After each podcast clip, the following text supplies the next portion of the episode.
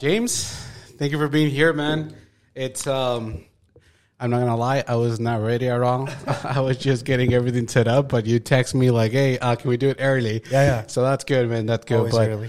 welcome to the studio, man. Welcome to the podcast. I hope you like the setup. Yeah. Um, I'm working on it, but it's it, it's good. It's going going Yeah. good so so far.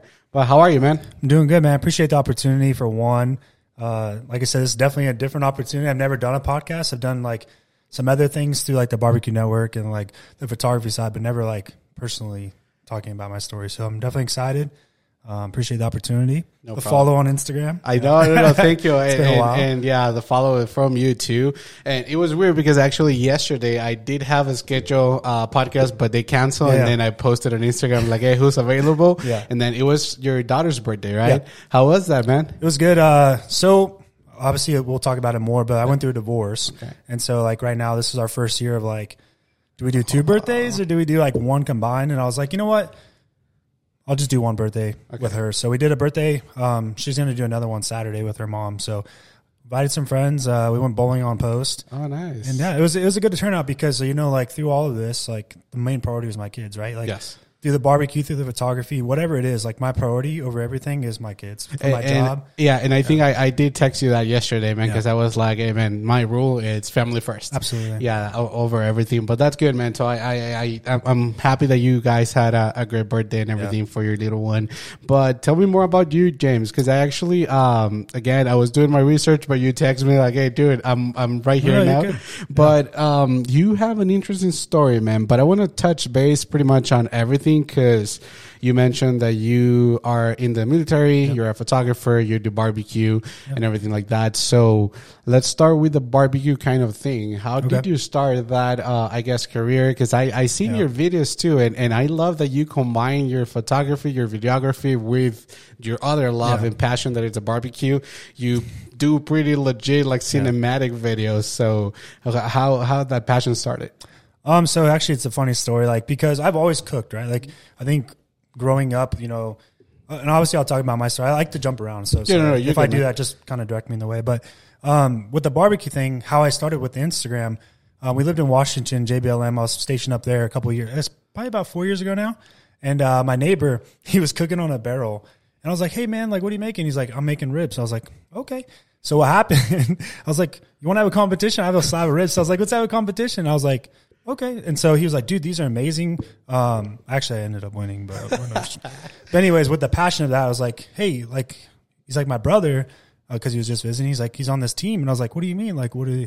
He's like, "Yeah, he's on Pit Barrel, and like, this is what he does on Instagram, and this is the opportunities that arise." And I was like, "Okay." Like, I was thinking about like the non money factor, you know I mean? Correct. Because in any relationship or marriage, like finances are a big thing. So obviously, pouring all this money into something that really doesn't bring revenue in, Mm-hmm. but it just comes out. So it's like, sweet. I'm gonna try it, and so I started from there, and it's literally been on my phone. I didn't have a photo, I didn't have a camera. I wasn't in like involved with the the photography side, if that makes sense. Um, it was just literally on my iPhone, and um, I started there, and I just the passion, the creativity has always been there. I've always been like a guy to just do it and just do it and just do it as good as I can. You know what I mean? And um, yeah, from there, the opportunities. I had a Traeger at the time, and uh, Traeger actually reached out. The director of marketing was like, "Hey, we want you on our team. We love what you're doing." And I was like, "This is a joke," and I actually deleted the message. Yeah, which is the funny thing because they're a big a big market in the pellet side of the the grilling opportunities. So, um, and then my buddy's like, "No, dude, that's the director of marketing." So I rewrote him. I was like, "I'm so sorry." And then they scheduled a um, a phone interview, and from there, and that's just when the opportunities arise. Um, obviously, with the military, like we'll talk about that more. But like the military, it's been hard to like juggle everything. Obviously, we have passions, we have hobbies, but like in reality, what's the priority, right? So the bread the bread maker is my, the military. So for me, it was like I'm always going on missions. I'm always deploying. I'm always doing this. So like, where's the balance of like, can I commit to this? Or and then this is also when COVID started, 2019. So it was actually a good opportunity because when all that happened, I stayed home. You know what I mean? And you didn't had any other thing to do just Yeah, to exactly. cook. And cook and then just be with my family because we were all together. Now the problem with that, right, is I put more focus on barbecue than I did my own family. Okay. And that was my fault. And I realized that. And so with that, obviously no marriage is perfect. And through the year of COVID of where we were just kind of in a in a house together, it turned into blame game or whatever. Like you're putting all this money, but with that, the passion started getting better because I was putting all the love into that. And I finally ended up investing into a camera, um, little tripod, Nice. little things to do. And I was like, which direction am I going? And at that time, Instagram was all about photos. It wasn't like how it's going now toward video and reels and TikTok and all the other social media uh, platforms. So I was like, okay, I'm just going to take photos and then do a YouTube video once a week and make goals and accomplish them. But at the end of the day, it was like, I loved the opportunities that were coming from companies and like I didn't have to put out money. Because at that point you were like kind of a sponsorship deal. Yeah, with collaboration, them, right? sponsors, and like a lot of people are like, hey, if we send you this, can you make a post about it? And you're like, absolutely, you know what I mean? And like obviously with the Traeger, um, they support me and I support them. Obviously not money wise, but with product wise. Um, so that was good opportunities because at the end of the day, I wasn't spending money for the hobby that I loved. You know what I mean? Which I think everyone on YouTube or whatever, like that's their goal is That's to like have goal. exactly to have income coming in and not really out, if that makes sense. Correct. Now, um, so that started your your passion for barbecuing and everything like that. But what triggered the photography business? So, funny you say that. So, I've always wanted to do more than just barbecue. I did more than more than food photography, right? So, because a lot of that was food photography, and then I started taking pictures of my kids, and I was like, you really, I really love portrait photography. It's The I'm not really a street photographer. Like, I really, I love that passion of it, but like for me, it's really seeing the smile on people's faces when I take a photo. Like when you show them the back of the camera, and they're like, oh my god, like with food, you can't do that. Like I take a picture of a steak and they're not like the steak's not like, hey, good job, I love that. You know what I mean? Like, so that I think the reaction of it is what really sparked. Like Okay. I really wanted to go that way. And then also with the divorce comes child support, right? You have children. So for me, I had to figure out a way to make up that supplementary income to help, I guess, stack onto that. So I'm not struggling, you know? Because growing up in my life, I struggled a lot, and we'll talk about that later probably. But the photography, I was like, the passion's there, the investment's there, and then I was, I just got back from a nine nine month rotation to Korea. I used that time to really heal myself, figure out myself, set goals for 2023 and the end of 2022 to really what I want to accomplish. So I got back in October, met an amazing uh, group of people, like photography guys, and I was like, I'm gonna go this way, and this is what I want to do. The the the barbecue side's still there, but my passion really is going to be for like portrait photography, going out there do family portraits, maternity, whatever it is. Like the drive is there, and then like seeing the income come in as well, like building your portfolio. Just the, the initial drive I had from the barbecue is what I have now for the photography. So, and obviously combining them together, just great opportunities. Yeah, just amazing, man. Now, I, I want to ask you because I I had a chance to actually because funny thing though, I don't know if you noticed, I I've been following you on my photography page, Yeah. but not on the podcast or my personal page. I just did the follow yesterday, but on the photography thing uh, page or, or whatever, I I saw that you actually take a lot of equipment, man. When you do the photo shoots, do. I saw that you actually had your laptop and you are showing like a live feed from the pictures from your camera. Yeah. And man, I I'm a solo guy, man. It's it's no one like you can notice right here. I'm yeah. Setting up the cameras by myself. I have nobody that helps me as of right now. Absolutely. But do you have an assistant? Do you have someone that helps you out, or No, no? it's all me. So with that, right? I, like my philosophy is like I can I can take a camera. It doesn't take the best camera, the best lens, or whatever to shoot an amazing photo. Like you can have a Polaroid and make and take an amazing photo. It's obviously understanding the art of photography, right? Now with all my equipment, I invested into, so I'm going to use it. If it's getting a cart and rolling it down downtown, you know that's what I'm going to do. But obviously, depending on what the shoot is, like if it's a family photo at night, I need flash. You know what I mean? So Yeah. I'm to bring the best. But with the tethering part, the reason why I do that is because I want the client and the family to see what I'm taking. I'm you can see behind a camera, but if you show them on a laptop, really what I'm going to see, it kind of creates that interest. And obviously, with the pricing and everything, like how photographers do, I do it way different. They pay per per photo, and at the moment, they're going to see and they're going to be like, "I'm in love," and that's with pre like not even edited Exactly. or nothing exactly. So and then you kind of drive a, an interest there, and then you more clientele, and then with all the equipment, you know, people walking by like, "Hey." Do you have a business card and like all that stuff? And it just creates more attention, I guess, unless you have like an on-camera flash, which Damn. you can do it with ever. But for me, it's just more the philosophy of like you see the most, like it creates that attraction to you. That's smart though. Yeah. That's a great marketing because you're promoting yourself with all the equipment and everything. Now, what happens though? Because I remember some of the days were like super windy, man. Yeah. Like uh, I have a friend, uh, Stephen Flores. I don't know if you know who that guy is, but amazing photographer and everything. But he had multiple uh, lights like dropping, and the, the the little bulb that goes inside, Oh, wow. it's It like broke or something? It's like two hundred bucks just that one. When the whole setup is around like four hundred bucks, so it's almost half the price. Do you have like some uh like something heavy to put on on the So, equipment? yeah, I have a heavy duty stand and also have a roller too, but I also use weights. Um, Okay. Most of the time too, when you're photographing someone or photographing, if you're taking a portrait or whatever, a picture of someone, they usually have other people there with them.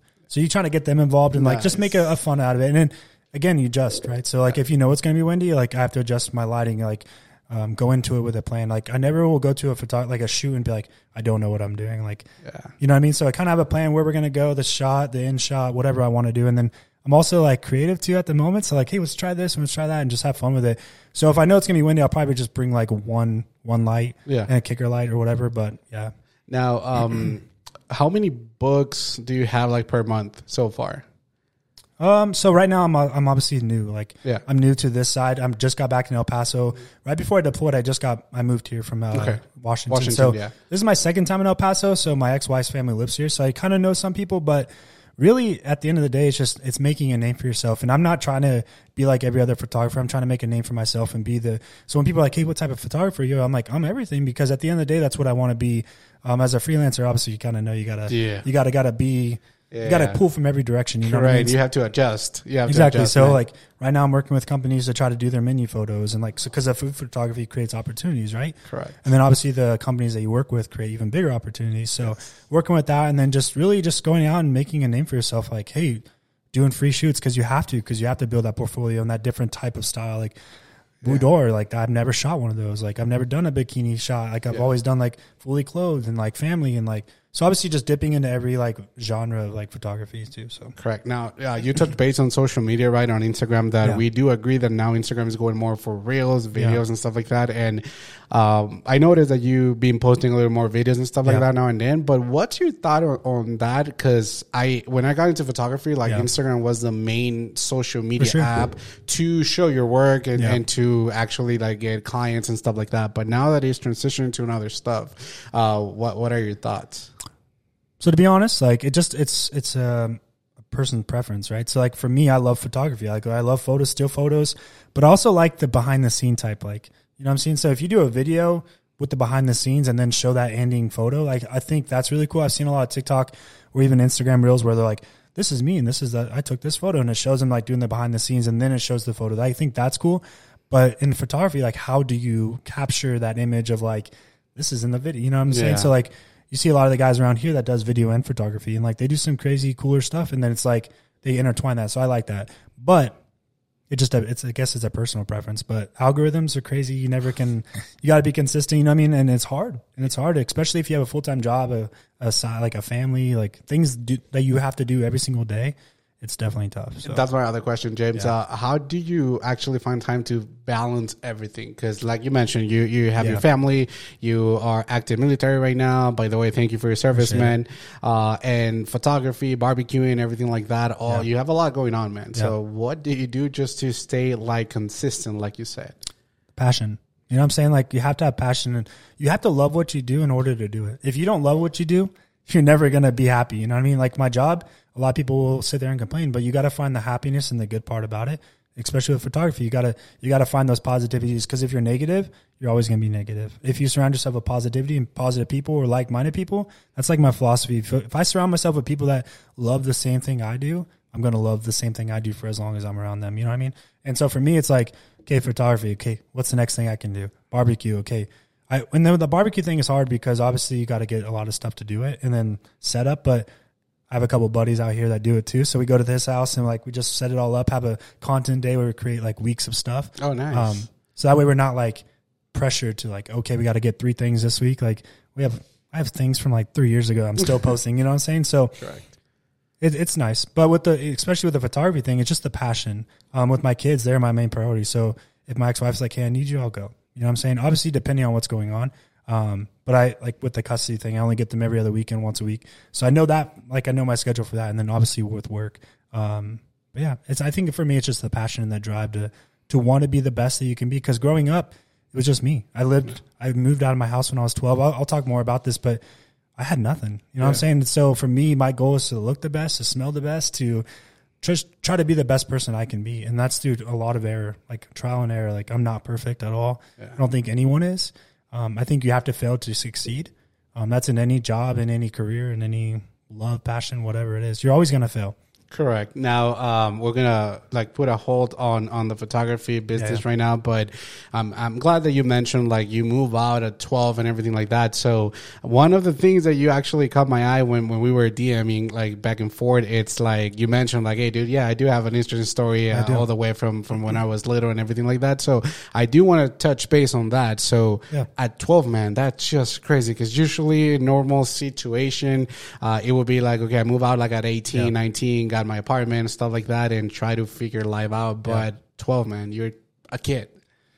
Yep. So it's just me, my sister. I've I've, I've technically two sisters, um, but I call three because it's my half sister and her sister. Um, but growing up, um, my last name is Greenleaf. Obviously, you can think for a reason like my my family were drug addicts, alcoholics. Um, I'm actually the fifth. Okay. Um, so I'm named after four other Greenleafs, um, James Greenleafs. Um, but yeah, so growing up, I lived pretty much on the streets. We moved from trailer to trailer to trailer. I've never had my own room until I joined the military, which is a fun fact because, um, yeah, Damn. never went to a dentist. I never went to a doctor Okay.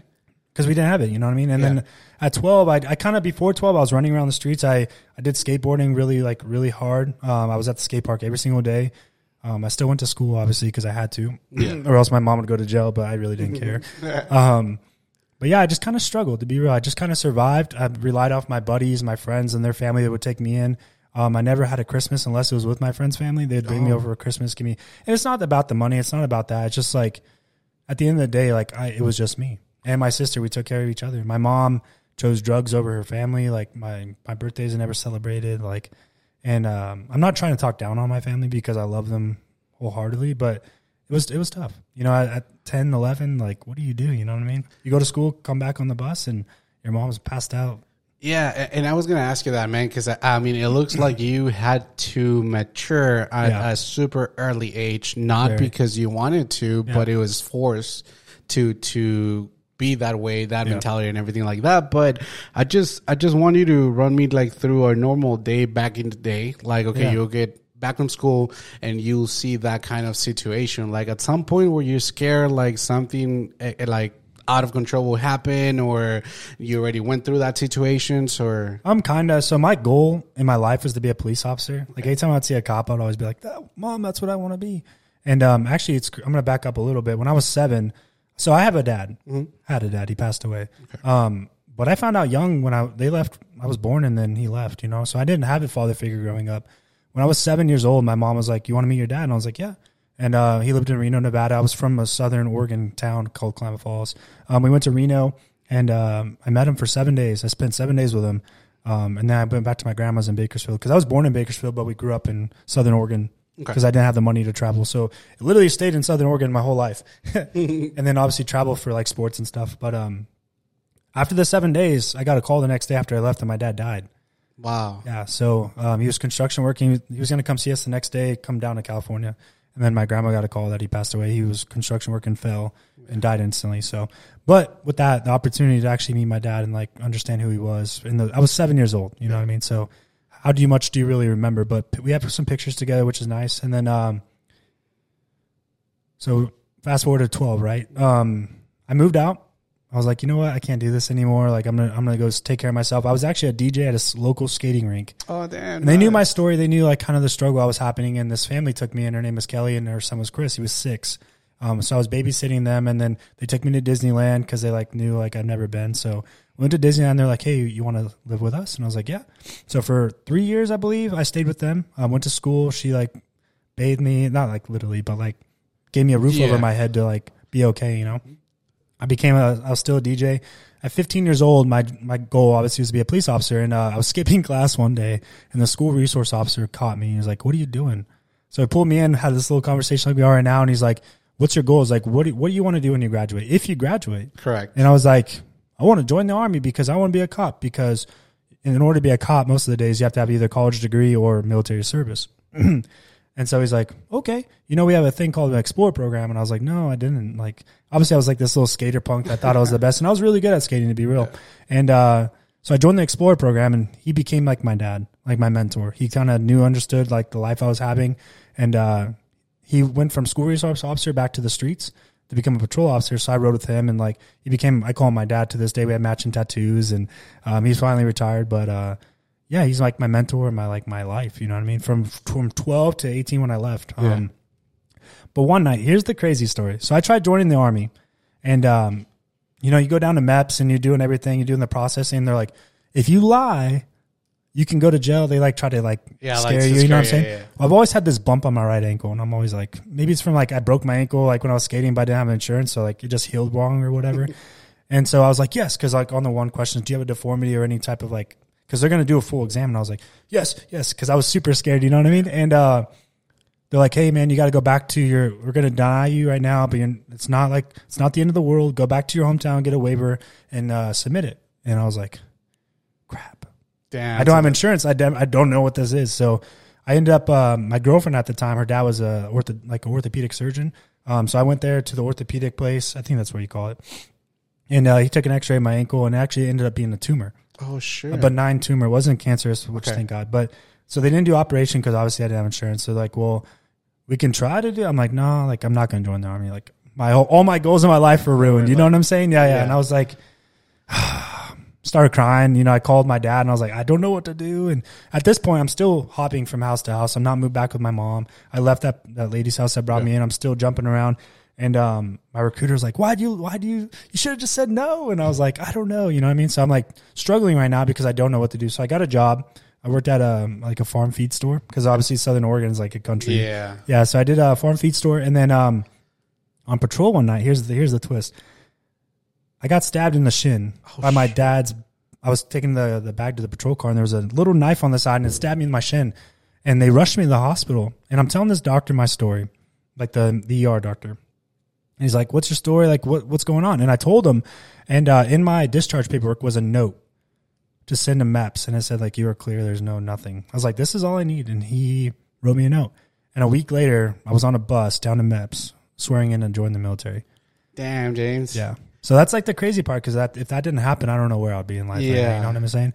And my first duty station was El Paso, Texas. That was this was back in 2012. Okay. Um, yeah, first, you know, I got to El Paso and I, I never left the country, like not the country, but the state of Oregon. Besides going to Nevada, Correct. like in that little four state area, that's all I've been. And uh, I didn't know you can. People don't pump your gas here because in Oregon people pump your gas. Oh and uh, shoot. Okay. Okay. I got here. I was that private. I went and bought the most expensive car, and I drove up to a pump, and I was like waiting and waiting, and see people. I'm like, what the heck? Because you know, growing up, I didn't have a car, so like I didn't know what to do, and uh, yeah, it was it was pretty embarrassing. I was like, you guys gonna come up? They're like, sir, where are you from? I was like, Oregon. They're like, yeah, we don't do that here. I'm like, Okay.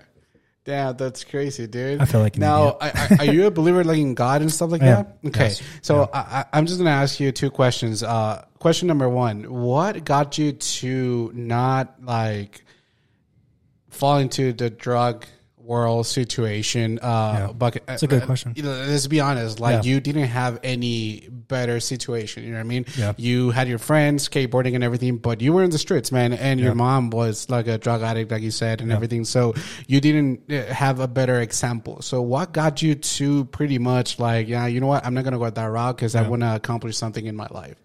I think that's the biggest thing is accomplishing something in my life, and I can't do that if I'm addicted to all these things. And I think for me, it's more. It's not that I could I could smoke, I could drink, I could do all that, but the problem for me is like I'm afraid I'm gonna be my my family. I'm afraid I'm gonna turn into them. Um, when I was like ten, maybe nine, my mom forced me to smoke weed with her. Oh shit! Obviously, you can't force someone, but I was like, I'll try it. You know what I mean? Like here, and I'm like, uh, and I I thought I was gonna die. Like not even kidding. So I think from that moment on, I was like, I'm never gonna do any of this.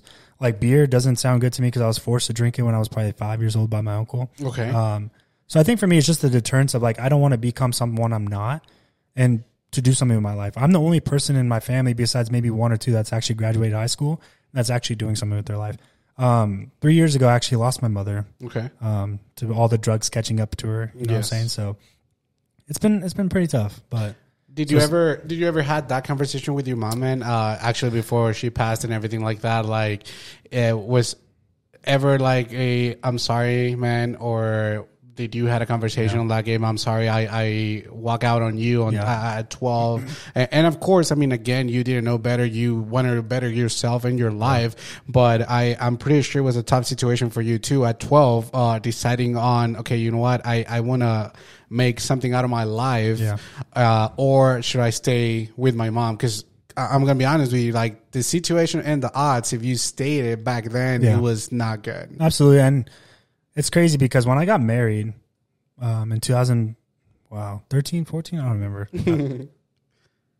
yeah, 2014, I got married. Her and my mom didn't like each other because she's from, she was, my ex wife was a um, pastor's kid. Okay. So coming from like a drug addict family, like they Yeah. look down on on that. So they never had a good attitude or relationship because I would send money to my mom. Like she'd be like, I need a job. I need some clothes for this interview. I'm like, yeah, but in reality, she would never send me a picture of it. Like, and it wasn't about that. I was just trying to be supportive as much as I can. So I tried having a relationship with her, but my mom was very selfish. Like she was very like, you're my, I'm proud of you, son. But like at the end of the day, it's like, I just need, I just need you to help me. And it's like, it was very tough. I might get emotional. I'm sorry, You're but the day before she passed away, I had a very hard to heart conversation with her. Like I feel like she knew she was going to pass away because she was in a hospice home. Um, she had diabetes. They cut off her feet because of like you know what happens with diabetes. Most of the time, if you don't take care of yourself, um, we had a heart to heart conversation, and I was just like, you know, I'm about to get divorced because I was going through stuff right there, and uh, I just want you to know I love you, and like it, it, was very tough. You know what I'm saying? And uh, the next morning, we got the call um, that she was found dead, but they brought her back but she was out so long that she was brain dead. And so Okay. my ex-wife was like very supportive at that time. So we went down there and like my grandma was there. My grandma was uh, 20 years. So we're all 20 years apart. So Okay. I'm 30 now. My mom would be 50 and my grandma would be 70. So it's like, it was all 20 years apart. It was pretty cool. My mom never met, My, I have three children, by the way. I have a seven. Oh. My daughter just turned six yesterday and I have a three year old. Um, but my mom has never met my youngest. She's met the older two, but never the youngest. And, um, so they took the tubes out because they're like, hey, there's nothing else we can do. Like, we can make her comfortable. Um, and my grandma was having a very hard time because my uncle, the one I was telling you that made me drink alcohol, he actually passed away about 15 years ago. He got killed by the police. Oh wow. And um, so this was her last child alive. You know what I mean? So Yes. it was very tough for her. So me and my sister came together. We full, we all went down there and met, and we brought my grandma in. We all did our like our prayer and like talking to her because she would open her eyes, but it was like it wouldn't be like the stare that we're Nothing looking at right there, now. Yeah, yeah. exactly.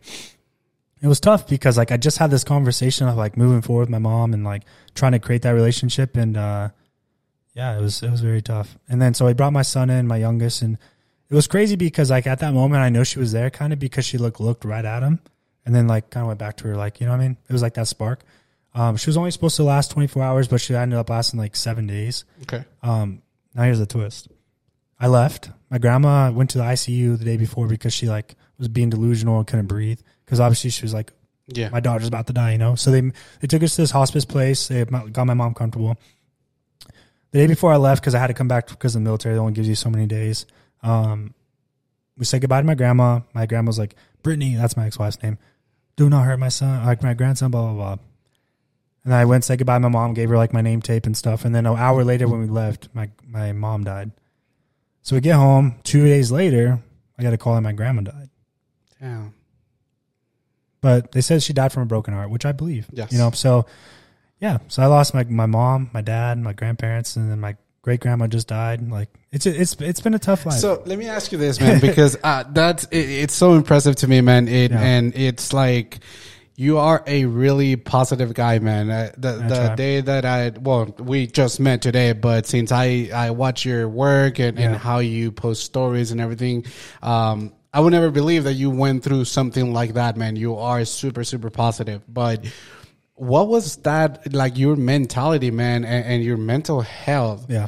through that situation because you had like two, three losses like in a row, man. Yeah. And then you just mentioned that you were going through a divorce too. So literally right after. yeah, so wh- where were you in that mental state, man? Um, so I'm very like positive, like you said. I try not to think about negative things. Like, I think there's a purpose for everything, right? Like, I think obviously if you believe in something, there's a purpose for everything. Like, I found so we separated. She moved to El Pac, El Paso, because that's where her family was. But in reality, she actually left me for her high school boyfriend. Oh, And so when I came back, like my fam- my kids were already around him, and like it was very a blunt force trauma. And most most people would go cry or kill Yeah. themselves because it's a lot. It was it was a lot. I still cry to this day, be, but I'm very hard shelled because of how I grew up, and I kind of had to wear my emotions on a sleeve. I, I'm a very emotional person. Like I've been through, like you said, hell and back, right? But at the end of the day, my kids are my life, and with everything, if my mom passes away, like there's there's a there's a reason for it, you know. She's no longer in pain. I don't have to deal with like making sure she's okay. Now that sounds selfish to me, right? But it grew me and my sister closer because we didn't really have a great relationship, but now we call each other because that's all we got. It's just me and my sister, and so um, dating was like a weird thing too. Like I tried dating, and then I'm always like, oh, I can't do this because I already knew what I wanted. You know what I'm saying? Plus, I'm 30 years old and I I can't have any more children because I had surgery for that. So Okay. like a lot of people like they don't want a guy that's 29 that can't have kids because at that age, like people I'm dating my age want kids. Yeah. And now I have three kids that are on top of that, and like it's it's been very difficult. But to answer your question, it's just the positivity. I try to I try not to think about it to be real. I just kind of push it to the side, and then there's sometimes where I'm just it boils over, and I just like I, I release, and I just have to cry.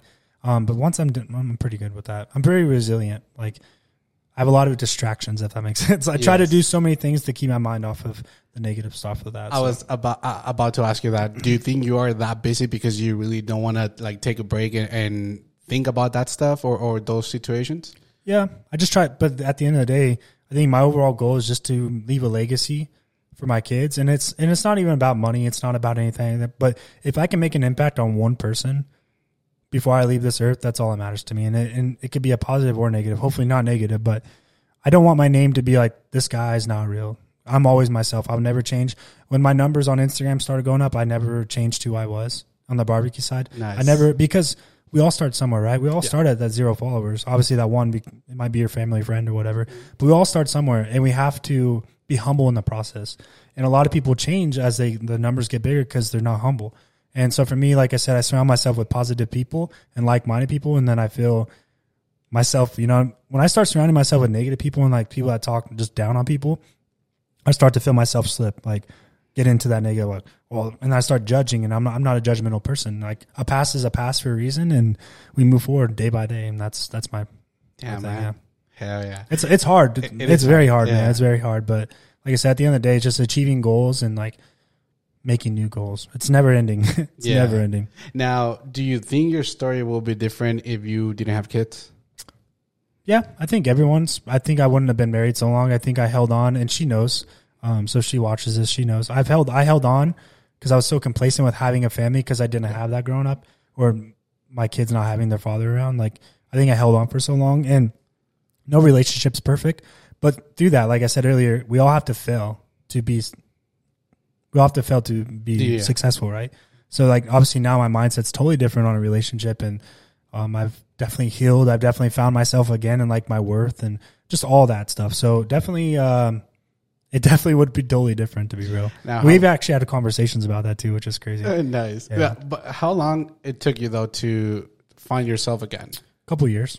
A couple of years. Yeah, it wasn't like I tried dating like right away, and just to kind of keep my mind off of that because I was still holding on to something that was already gone. You know what I mean? And like I think some people do that; they'll hold on for something for so long, and it doesn't have to be relationship. It could be any situation in life. They hold on for so long, and then they just keep getting depressed and like they just keep worrying about it. But you can't worry about something you have no control of. You know what I'm saying? Yeah. So for me, it was like I had to. I'm about to deploy. I was like, sweet. I'm going to use this opportunity to grow myself and just really focus and figure out my life. So when I get back to El Paso, I know exactly what I want. I know exactly the direction I want to go. Um, and that's what I did. I got back and met an amazing woman. Um, yeah. So we're doing good. Is she uh, also military or no, not, no, she's, nothing? she's from here. Okay, okay, okay. Nice. Now, um, let me ask you this real quick. Um, when did God actually was like introduced into your life and and uh, in general, I think faith. Yeah. what what was that? I think growing up, I've always like people were like the people I would hang out with, my kids, uh, my kids, my my buddies and their families would take me to church. But I think I was always hesitant because like I was dealing with so much that like that wasn't my priority, and I just didn't understand. Um, and then when I got married, her dad was a pastor, so he's like, "Hey, before you guys get married, before you get my blessing, you have to do this, this, and this." And um, there was one day I was at church with him, and like there was just a a shockwave through me, and I was like, "I need to get up," and I just started crying, and I was praying, and like all my stress and relief just went away and um and I love to sing. Like no one probably understands that, but I'm a very like I love to sing, and so um I was in choir most of my like high school career, career my high school time, and uh yeah, so I actually ended up joining the worship team there. um, but obviously I deployed like right after that. We ended up going to Fort Hood. Um, and I deployed to Iraq, did all that, and then came back. And then in Washington, I had the other opportunity at our church to be a worship leader. So I helped uh, lead worship sometimes and just be like a background vocal and stuff too. So, um, but definitely when I got married, or the pre-marriage, like for the year Yes. before that, we had to do all that stuff. Um, is really where it was introduced, and it wasn't forced. Like some people, like you, but can't marry my daughter unless you're religious, and it wasn't forced. It was actually a, like a wanted feeling. Now, do I still practice it? That's the question too. Um, I do, but like it's not as much as I was because I have so much on my plate that I still go to church. I still believe, and like, but everyone has their own opinion too. So I'm never gonna. I don't ever talk politics. I don't ever talk religion, especially in the military. That's like our, our rule Oh because yeah. it creates so much controversy and like thoughts on people and like mine is a first impression is a lasting impression so if i come and like hey man what's up oh what you're doing is ungodly you're like you know what i mean i never judge someone either so i just kind of if people ask i, I tell them and yeah Uh, Were you ever like uh, question your fate, especially everything like you went through and everything like that? Especially when these Yeah. families like that took you in, right? Will take you to church and everything. Yeah. Will you in that mentality like? Why me? Like, why God? Like, I'm going through all this stuff, and they're telling me to believe in you, but Yeah. you're not showing me. And again, back then, maybe he was showing you a way. He was making you tough, right? Uh, but we don't see it that way because we are not in the right mentality. But did you ever question yourself that? um i think everyone has i think everyone questions themselves in general like is this the purpose that i'm here on earth for or like so for me it's like i have to remember there's a reason for everything if I if I just sit there and like hold on to something, like I said, like I'm just gonna drive myself crazy. So I could sit here and be like, why did she leave me? Like, what did I do? And start the, the selfishness out of that, right? But in reality, I think if there's a purpose for everything, if if one of my kids pass away, which would suck, and I hope God bless, hopefully not, there's a purpose for that, right? And I can't control the uncontrollable. I think a lot of people try to do that. They try to control something they can't control, and then it just causes even more chaos or like more destruction. So I live every day just kind of with the what ifs and like I don't live in the what ifs, but what if something happens? You know what I mean? Like I Yeah. can't control that.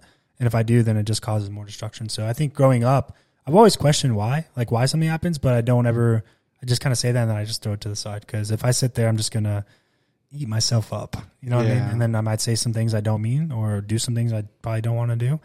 But growing up, my, like I said, my goal was to be a cop. I joined the army. I was like, yes, I finally can do it. And um, the consistency of what the military brings, like with with money and like, it's not great money, but it was enough to provide for my family. I think that's why I always stayed. And then obviously now I'm gonna have to retire because with child support I can't just get out. And, Yeah. um, but building that foundation of what I'm gonna do when I do get out is kind of where I'm at right now. So. Perfect. And do you want to like do photography for the long term, or what? What are your goals when it comes to the photography thing? Yeah, so my 2023 vision or like goal was to fully go into photography, create the LLC, really go into it. And I think it's for me, like I said, it's the passion of it. And just, it's not really about the money. Like the money is great if you create a base of like clientele and stuff. But at the end of the day, it's like seeing the passion, seeing what others comment on your things too. Like that was an amazing photo. Like maybe this is what I've done, but like the, the criticism and like just having that, that network is what I love, especially in the barbecue side. There's so many, you, you think it's big, but in reality, like a lot of people know a lot of people because it's such a small network, especially with photography. Like Oh, yeah. everyone knows everyone. But in reality, if we're not a part of that, we just think, oh, everyone's a photographer. There's so many, but in reality, there's so many people that do different things that you can network with each other and continue to learn. I think a lot of people, if they say they're perfect or they're the best, they're not the best. We continue to learn every single day. Like even with barbecue, I'm continuing to learn like how to sous vide or like bake or do desserts or you know what I'm saying. It's a never ending process, and people get complacent.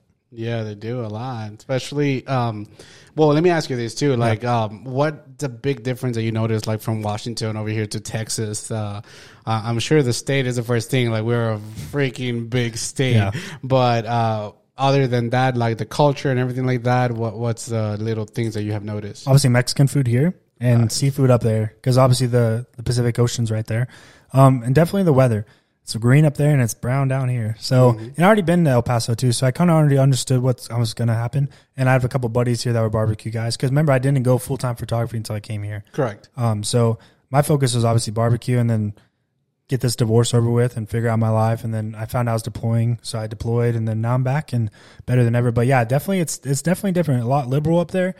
Um, down here, obviously not so much, unless depending on obviously who you know. Yeah. Um, but it's it's not bad. It's not bad. Uh, the culture is definitely different, and that's what the cool thing about Korea. Like I learned a different culture, different food style, and like now I have like a big passion for noodles and like Korean food and stuff. It's it's, it's really cool. Nice man. Now, um, I, I love your work, man, because it's it. it's it's one of a kind. Especially like I said, combining. Because I don't know if you know who uh, Peter McKinnon is. Yeah. Uh, yeah, perfect. So I follow that guy since the beginning when he was doing like uh, videos in Yeah. his bedroom and stuff like that, right? But he transitioned to a kind of photo to a video kind of guy. Yeah. And uh, I I love that he always tells like people right that watch like, hey, if you can combine your passions, Yeah. do it. So that's something that you're doing, man. You're Yeah. combining your barbecuing with your uh, photography, Yeah. and I think it was like a. Uh, I I think it was December when you guys, uh, your buddies, got together to barbecue, but Yeah. you actually did a photo shoot session. Yeah. that was oh, with the amazing, man. Halloween. Yeah, that was in October. Oh, yeah, October. Yeah, yeah. with uh, so the Michael what- Myers guy. yeah, there you go, man. So, what was that experience, man? Because again, I don't know if your buddies are down. Like, hey, dude, uh, let's just do a photo shoot right now, too. Well, so I just got back, right? Like I think I got back that week that we did it. Okay. And um, I invested in all this like because I've always done natural natural light, and I was like, I really want to get into the flash. And so I bought like my my main soft light and a kicker light with my V1, and I was like, I have some gel fillers, and then he's like, my buddy's the El Paso Michael Myers guy. He's like, he's gonna come over. I was like, sweet, let's do a photo shoot. So we cooked all this food. Wait, who, who's that guy? I'd have to find out his name, but Grumpy nine one five, I believe is. Dude, Yeah, yeah. Edgar, what's up, bro? Yeah, yeah, Edgar, yeah, so, yeah. So I did a video because Edgar worked, used to work for my buddy Steven, Yeah, yeah. uh, Steven Flores for the the little like restaurant that they had at the gas station. So When they would do like their little thing, yeah, yeah. So that guy, I remember they started, and I used to work with with Edgar. Okay. Uh, at He's Verizon. Yeah. So then uh, we just, I, I did the video when we worked at Alamo. Uh, Yeah. We work with them, and then I did the video for that. Steven Flores did the photo shoot for Yeah. them. It was just, it's uh, That's funny. It's a Small small world. world, Yeah. man. yeah. this is a small world. Yeah, so he's like, he's gonna come over and uh, if you want to do a photo shoot, let's do it. And I was like, heck yeah! I was like, I got a red gel filler. I was like, because obviously Jealous Devil, which is a truck company, um, myself and Albert Taco Killer, uh, we're both on that team. So we did that, and then uh, with obviously like the ribs and the beef rib, we're just having fun with it. You know, being creative. I think that not having a plan and just being creative in the spot. So I was like, let's throw a red filler. Let's bring the barrel over. Like have him look in, and he was all down. And then obviously he ate at the end. So Nice. it was it was fun. Um, but that's what I'm saying. You surround yourself with people that are creative and like minded. You can come up with anything, and you just have fun doing it. It's not even about the end result. It could be the the crappiest photos, but Yeah. you're having fun doing it. You know what I mean? And that's and you make it fun. Yeah. I If you're just like a photographer that's just like, okay, turn, like you got to make it fun, like Yeah. have fun, and like, um, but yeah, it was it was very fun. It now, um, so you're doing all this, man, and you Yeah. mentioned that uh, you were a natural guy when it comes to natural light, right? Yeah. I, I used to be like that, man, too. So when I got into flash lighting and everything, it's a different world, man. So what was your experience when you actually were like trying to learn, like your ISO needs to be lower because Yeah. now you have a light and your composition needs to be perfect in order for the shadows and everything. So did you had like a um, not problem, but like struggle to understand that lighting? Um, I wouldn't say I, obviously everything's a struggle. You got to learn and learn and master your craft, right? I watched a lot of YouTube. Like I lo- I learned a lot like camp, the camp acronym, like composition, ambient light. So I did all that, and then when I got back, obviously you need people to shoot. So I was like, let's do it, and then trial and error. And I think I'm still not perfect. You know, like there's still a lot to learn. But I have a, I have great mentors, um, that I've done it for for years. Um, David Parrish, he's one of my mentors, really good buddy. Um, so if I have any questions, I'm always like, hey, what's up, man? How do I do this? So I think you're just doing it. A lot of people can sit back and like, I want to do this, but are you doing it? That's the biggest thing. So we can talk all the talk, but are you really walking the walk? And that's like in relationships, like, oh, you could say all this stuff, but I want to see it. Like action means everything, right? So I was like, I'm gonna get all this stuff, and are you actually gonna use it? I'm like, yes, I'm gonna use it. So I get back and like, I think actually that was the first time I ever used it. Um, like set it up. I was like, let's do it, and then understanding light too. Um, Pro EDU is a software online. You know, just studying and studying. You're continuing to learn. It's like in anything. You're always you're always learning. So it's it's it was a struggle. It was definitely a struggle, but well, I'm not showing that as struggling. You know what I mean? Like I'm not gonna be like, oh, I don't know what I'm doing. Like, uh, so No, But but yeah. that's good, man. Uh, and then you, you mentioned that you register already the business, right? LLC. Yeah. Yeah. So now it's it's official, man. Because I remember, uh, and, and it's so funny because you and I had like similar stories, Yeah. man. Also, like my family, and I haven't shared my story to be honest with you. And I've been So doing we the should switch podcast, sp- we should right? switch. I Yeah, got you, You, man. should ask me stuff, but yeah, it's it, it's it's super similar, man. But um, now it's official because when I registered the business as an LLC, Yeah. it all of a sudden hit me like, damn, dude, like now it's official. Now taxes, uh, Yeah. everything. Now I have to make sure to be consistent, uh, making bookings and everything Yeah. like that. So, uh, I know you, you mentioned that you want to do this full time, but what are your actual goals when it comes to the business photography? just being the best that I can be. Um, obviously, it's going to take time. It's not going to happen because photography is a it's very competitive. You know what I mean? So just continuing to make a name, be humble in the process, and uh, create those relationships with people that you know if they can't do it, they they refer me because they love my work too. So, um, and just being creative and inspiring people. You know, that's all it's about. To be That's real. true, man. And that's through your actions, through your photography, through who you are and how you present yourself. Yeah. Um, a first impression is what a lasting impression, right? That's what I go off of. So if I'm meeting a client just to do like a one-on-one consultation, like I'm going to be myself. I'm never going to change who I am to please someone else. And I think that's a goal. I, I know I keep hitting on that, but I will never change who I am. No, that's good, man, because you have to be you. Exactly. And, and people uh, tend to notice when you're faking it, and, and it's super like it, it's good to be real, man. Yeah. Now, I'm I'm excited too, man, because you're actually the first photographer that I have in my podcast Really? ever. I always have models and everything like that, Yeah. but never like an actual photographer. So I'm curious to ask you, like, what's your process like from finish, like from beginning to end? Yeah. Uh, when it comes to meeting the client to make sure you guys sing with the Yeah. outfits, the location, and everything like that. So obviously, a lot of my stuff right now has just been collabs. Um, I've done some like paid work and stuff too. Um, but a lot of it, it's like I'll do a consultation. I'll capture their vision, and I'll be like, "Can I do this or not? Can I not do it?" But most of the time, most photographers can do it. Um, but like I'll have them bring like photos and stuff like, "Hey, what's your inspiration?" Because I'm not trying to be like that photo, but I'm trying to get my own twist to it. So it just depends. Like, and obviously depending on what we're doing, are we doing like a? Is it going to be food? Is it going to? Is it going to be like I did a bike up in Albuquerque? Um, is it going to be like a model? Is it going to be a family? So you kind of have to adjust to what you're going to do. I did that family photo. It's one of my good buddies, Jeff. He just moved here from Hawaii. Um, he's like, hey, I want to do some family photos. Um, I met him when I was a private in El Paso the first Oh, time. So, nice. And he, he's a photographer as well. And uh, I was like, hey, man, yeah. And so you practice what you preach. And I was like, hey, meet me here. Um, here's our consultation. And I said, this is how much it's going to be, which was free because he's my buddy. He's like, no, I don't want you to do that. Like, so that was pretty cool because like I just want to get back. Like that's the biggest thing. Like my heart is so big, man. Like I hate when people ask how much it is. I'm like, well, I, you know, to be like, I, I feel bad, but in reality, like it's a business. You have to make money off of it. You can't just do everything for free. Correct. And that's something I got to get out of the mindset. Like not everyone wants things for free. So I'm like, just give me a tip. You know, it is what it is. But I think just capturing their vision is the biggest thing. And like, that's why I love mm-hmm. having the laptop there. Cause I don't know if you looked in the video. I don't think I had sound, but the mom was like, "Oh my god," you know. Yeah. And if I just show the camera, it's like such a small like screen on the back of your camera. They're just like, "Yeah, it looks great." But when you have your laptop out there and like they see the actual pre-edit version, um, they love it. So I think just capturing their vision, this type of style that they want, and then just in reality making sure they're happy. Like a client, a happy client, it's like a happy wife is a happy life. happy client's a happy business. You know what I'm saying? And then you get refers from that too. So it's, it's Now, uh, your editing process, man, like, um, how long do you take? Uh, of course, I, I understand it all depends on the kind Yeah. of shoot and everything like that, but, uh, it got to a point in my career, man, that I actually was enjoying more editing Yeah. than taking the pictures. Really? But have you been in that situation? Now, don't get me wrong. Like, I love Yeah. the process, right? And now I'm getting into, because here's the thing too. When when I registered my business as Yeah, an. LLC, now I was like, damn. And now I have to stand out because, like you said, there's Yeah. a lot of us here in El Paso, but technically we still a small community if it makes sure. sense. Absolutely. But uh, there's a lot of people. Also, I had a conversation with my good buddy, also Steven, that dude, like I'm charging this much, and and I think I, I have a good quality of work, but then another photographer charging less, like fifty percent less, Yeah. and, and people are going with them. Yeah. But I had to realize, like like you said, it's a business. I have to stick to my prices and everything because there's a process that we have to do, editing and everything. Absolutely. So when I back to my main point, I'm sorry, but No, when, but when we got to the LLC part, like now I was like, damn.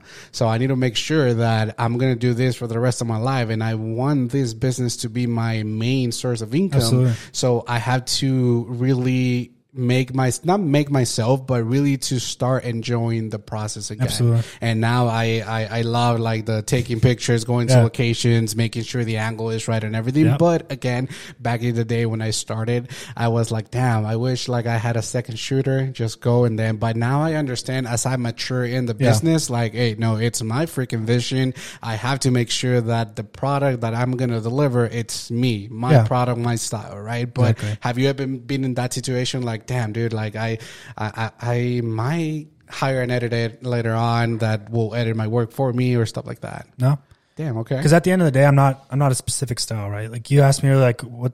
Why? yeah, you didn't ask me, but I brought it up. Like I'm not one lane. I'm like on all of everything. So when I sit with them, like the vision, right? We talked about vision. Like, do they want a bright? I'm like a very like dark dramatic guy. Like Yeah. I love that. Like the the subject is the main main focus, not really the background. And a lot of people focus like I love this area because you get to see this, and it's like, well, do you want us to focus on that, or do you want to focus on you? You know what I mean? Like, what is the overall goal? And uh, we talked about you just talked about pricing, man. Like that was my thing. Like, how much do I charge? Like, how much do I think is reasonable for your time? And I talked to my buddy, my mentor, and I was like, I want to create packages. I want to do this. He's like, don't do that. You're wasting your time. You're wasting everyone's time. I was like, what do you mean? And so I created a concept of what, how I charge. Like, I don't, I don't waste my time. I, I do the photos. We pick them on the spot, and I edit those photos, and they pay per photo. okay So they pay for my time and they pay for the photo. And obviously that's a paid gig, right? Um, so I've done a couple of those like family photos. We did a Christmas one with my buddies.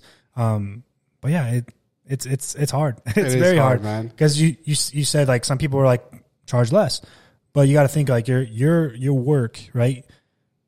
Is what you put out.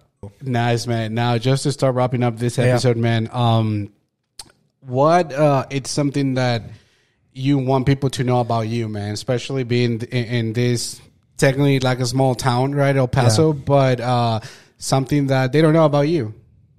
That's a good question, man. I don't even know. Um, definitely something about me. I'm just very patient. I'm very humble in the process, and like I work with you. I guess if you want to. Say. I don't. I really don't know the question to be honest. Uh, the answer to that question, but I think I'm just who I am, and um, I'm very humble, like very positive, and like I want to capture the vision of people. So if you come to me, obviously we'll try to capture that, and we'll work with you. When I say we, me, Yeah. it's just me. You know. Um, yeah. Nice, man. Now, There's a lot to it. I don't know. No, no, that's good. That's a, a good, good question. question. man. Yeah, uh, and I'm sure that question will evolve and will Oh, for sure. transform. Yeah, um, Didn't even when- think about it. yeah, right. Uh, now, where can they find you, man? Do do I know you have an Instagram for sure, but uh, do you have a website? Do you have anything else? Um, so I did that website, but um, I kind of paused that because obviously I was gone for so long. I still need to recreate it for the photography side. I have one for the barbecue, but uh, just greenleaf.bbq and then greenleaf.photography underscore. Um, those are my two main, and then obviously like YouTube. I I'm not really pushing YouTube for the barbecue side so much, but uh, those are my two main for sure. Gotcha, man. So- Anything else that you want to tell the El Paso community or photographer community? No, I, I I've been very blessed with the people I'm surrounded with, and um, I'm excited to grow, cons- excited to like get my name out there and just continue to learn. I think we all learn, and then like I said, be humble in the process. If you are a photographer or any anything you do, just be humble in the process and don't forget where you started. Perfect, man. Thank you so much, man. James, I'm pretty sure we're gonna have like a part two because there's a lot of more I topics that we need to talk about. Yeah, but let's do it. man, thank you. I appreciate your time, Yeah. man. Thank you for stopping by. Yeah, I appreciate the opportunity, man. It was great meeting you guys, and then uh, yeah, I'm excited. Thanks, man. Thank you guys. See you guys in the next one. Without